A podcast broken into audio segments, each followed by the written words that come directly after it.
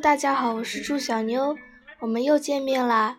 今天我要给大家讲述一个关于钟南山的英语故事，名字叫做《妙手恒星挽救生命》，Protect the people。Do you know this Chinese phrase?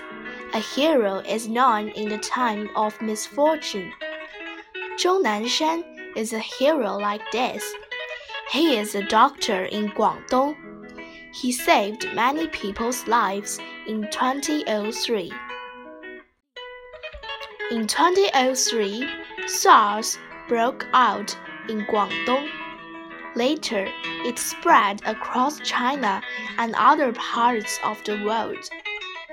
Patients coughed a lot and got fevers. Many patients even died. Everyone was afraid of it. But Zhong was brave enough to fight the disease. At that time, many doctors and nurses got SARS when they treated patients.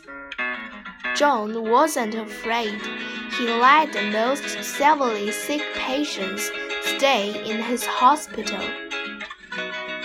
Zhong spent days and nights to find the cause of the disease. Some experts said chlamydia was the main cause. Zhong didn't agree. He stuck to the truth and finally found a way to treat SARS. With his way, many patients began to get better. Zhong won people's trust. To many people, Zhong is not just a doctor. He, he is also a spokesperson for emergency public health cases.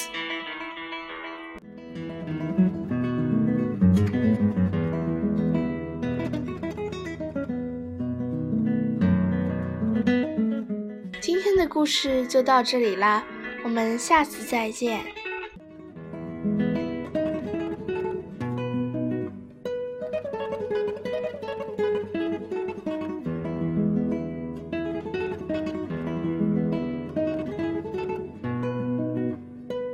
Música